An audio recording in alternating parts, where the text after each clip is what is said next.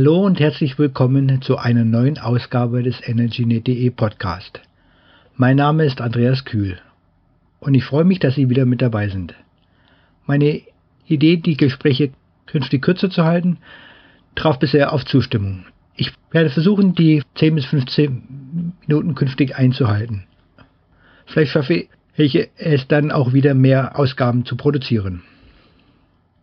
Heute geht es in der Ausgabe 43 um ein Modell, wie Ökostrom künftig direkt verkauft werden kann und die Versorger damit ihren genauen Anteil von Sonnen- und Windenergie angeben können, ohne den Umweg über die Strombörse bzw. den Spotmarkt gehen zu müssen. Über das vor einigen Wochen vorgestellte Grünstrommarktmodell habe ich mit einem der Initiatoren des Modells, Daniel Hölder, gesprochen. Hallo, Herr Hölder. Hallo, Herr Kühl. Es geht heute ja um das Grünstrommarktmodell, das Sie mitentwickelt haben. Wie funktioniert das? Können Sie das mal für die Hörerinnen und Hörer beschreiben? Ja, also das Problem an, oder in der heutigen Direktvermarktung ist es ja so, dass das Regelmodell die, die Marktprämie ist. Die Marktprämie bedeutet, dass der Anlagenbetreiber seinen Strom an einen Direktvermarkter zum Beispiel verkauft und der ihm den Spotmarktwert für diesen Strom bezahlt und er vom Netzbetreiber die äh, sogenannte Marktprämie bekommt. Und das bedeutet, und die, die Marktprämie wird aus der EEG-Umlage finanziert über das EEG-Umlagesystem. Und das bedeutet, dass im Prinzip die Allgemeinheit der Umlagezahler dort auch die besondere Stromqualität finanziert, eben über die Marktprämie. Und deswegen darf der Marktprämienstrom nicht als Grünstrom, also als Ökostrom verkauft werden, als Strom aus erneuerbaren Energien, sondern er darf nur als Graustrom verkauft werden. Mhm. Und das ist ja insofern auch folgerichtig, weil eben ja die Gemeinschaft der EEG-Umlagenbezahler finanziert ja die besondere Stromqualität. Und unsere, unser Anliegen ist es nun, in erster Linie ein Modell zu schaffen, dass man Strom aus EEG-Anlagen als Grünstrom als Ökostrom an Stromkunden verkaufen kann. Und die Idee hinter dem Modell ist jetzt eigentlich eine ganz einfache, dass sich ein Stromvertrieb, ein Stromversorger entscheiden kann, ob er die erneuerbaren Energien dadurch fördern möchte, dass er EEG-Umlage abführt an das Umlagesystem und dann wie gerade beschrieben, die Förderung der EEG-Anlagen läuft, oder ob er sagt, nein, ich mache das anders, ich kaufe den Strom direkt beim Anlagenbetreiber und zahlt dann dem Anlagenbetreiber auch volles Geld dafür, was er, was er dafür äh, äh braucht. Also normalerweise das, was er im EEG auch bekommen würde.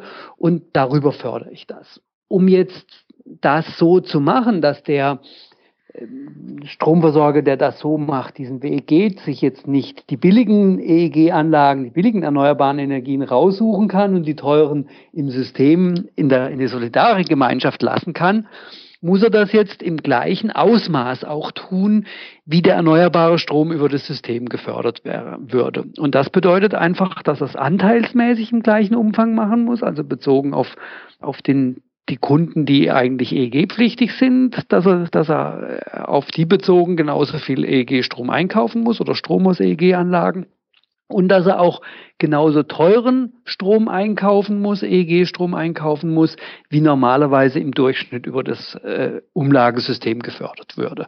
Und wenn er das tut, dann trägt er sozusagen die gleiche Förderlast durch seinen Direkteinkauf, braucht dann keine EEG-Umlage ans, ans System abführen und fördert ja, bezahlt ja die Qualität, die besondere Qualität des Stromes auch direkt durch seinen Einkauf und dann kann er auch die Stromqualität bekommen und diesen Strom gegenüber seinen Kunden als Strom aus erneuerbaren Energien ausweisen. Mhm.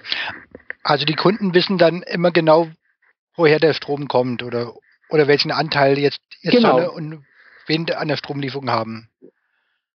Ganz genau, weil der, der Vertrieb, der Stromversorger, der das so macht, der kauft den Strom bei, bei ganz bestimmten Anlagenbetreibern und bekommt auch von denen die sogenannten Herkunftsnachweise und kann dann in seiner Stromkennzeichnung und zum Beispiel auf seiner Homepage auflisten, ich habe von dem und dem und dem Strom gekauft ähm, und so weiter und kann das genau nachvollziehbar machen. Und damit sind natürlich auch lokale regionale Versorgungsmodelle möglich dass eine Energiegenossenschaft, ein Bürgerwindpark an die Nachbarn den Strom verkauft, wirklich nachweisbar, das ist unser Strom und darf ihn auch so bezeichnen, dass ein Stadtwerk zum Beispiel, was in Windparks investiert oder in andere EEG-Anlagen, diesen Strom auch an seine Kunden verkauft, nachweisbar und so weiter. Also genau diese direkte Beziehung im Geschäftsmodell wird dadurch möglich. Mhm.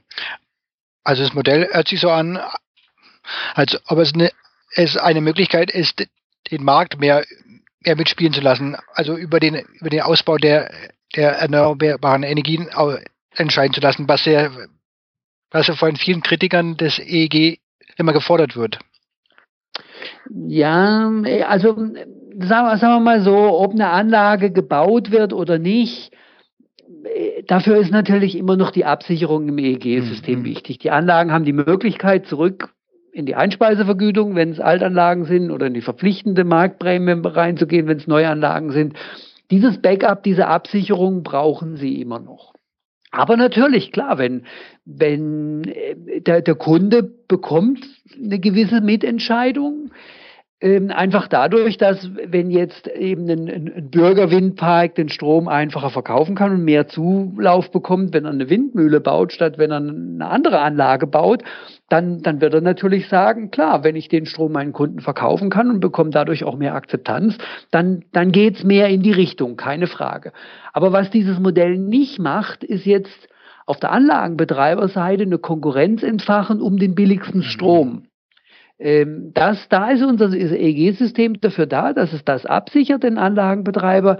Was wir tun, ist, wir machen einen Wettbewerb um die beste Integration dieses Stroms in ein Vertriebsportfolio. Ich, ich verkaufe den Strom nicht nur am Großhandel, an an am Spotmarkt, sondern ich integriere den Strom wirklich in ein, ein Vertriebsportfolio und muss dann als Stromversorger, der das macht, auch für den Ausgleich der Fluktuationen ne, sorgen. Mhm. Weil mein Kunde hat halt einen Lastgang, wie er Strom benötigt und die Windmühle produziert irgendwie. Und dazwischen muss ich eben den Ausgleich schaffen als Stromvertrieb. Und ich habe keinen weiteren, der mir irgendwie eine Marktprämie zahlt oder irgendein Marktpreisrisiko nimmt, sondern ich muss das selber bewirtschaften.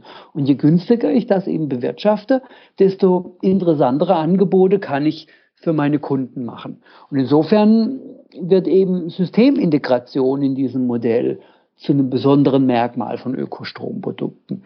Jetzt nicht unbedingt der zusätzliche Zubau von Anlagen. Okay. Wobei das ja sowieso ein bisschen fraglich ist, ne, inwieweit Ökostromprodukte echten Zubau angereizt haben, wenn man es mal mit dem Zubau, ja. der durchs EEG passiert ist, vergleicht. Hm, okay. Das Grünstrom-Marktmodell ist ja bis jetzt nur erstmal erstmal ein Modellenvorschlag. Wie stehen die Chancen für die Umsetzung? Wo, äh, wo ist der aktuelle Stand in der politischen Diskussion? Ja, das ist jetzt natürlich ein bisschen ein Blick in die Glaskugel, ja. aber wenn ich, ich, ich bin auch nicht ganz objektiv vielleicht mhm. als Beurteiler hier, aber ich habe schon den Eindruck, dass es im Moment das Modell ist, was am intensivsten diskutiert wird. Und, und zwar durchaus im, im, im, im Wirtschaftsministerium, aber auch in, in den Verbänden und in der Energiewirtschaft. Also der, der BDEW zum Beispiel hat eine Arbeitsgruppe, die sich sehr intensiv damit befasst und sehr genau mit den Details des Modells, die Details des Modells auch anschaut. In den erneuerbaren Verbänden haben wir einen guten Rückhalt.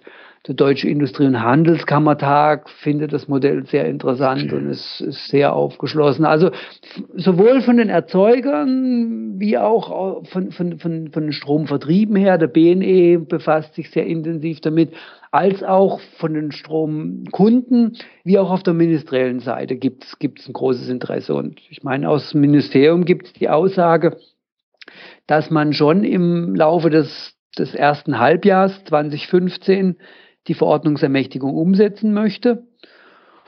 Und so haben, haben wir schon die Hoffnung, dass sich dass wir das in, im ersten Halbjahr hinkriegen und dass wir ab dem Sommer dann anfangen können, mit Grünstrom aus EEG-Anlagen zu vermarkten. Okay, das hört sich gut an. Ja, das, das ist so. Mal sehen, was, was daraus wird. Vielen Dank für das Gespräch. Okay. War sehr interessant. Vielen, vielen Dank. Gerne geschehen, Herr Kühl. Okay, bis zum nächsten Mal. Tschüss.